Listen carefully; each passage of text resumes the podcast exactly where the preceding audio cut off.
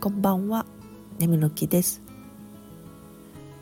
昨日から兵庫県の佐用町と赤穂市へお出かけしてました。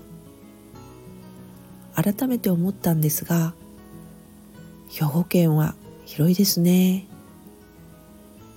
知れば知るほど面白い。そして食べ物が美味しい。それはどの土地でも言えるのでしょうけど今回も好みのものに多く出会いました。その中の一つが餅大豆納豆です。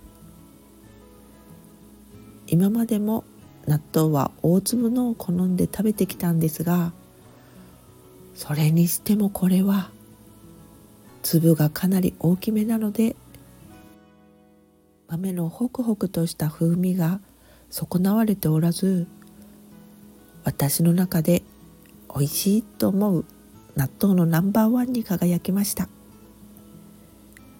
容量は少なめなのに食後は大満足なのです。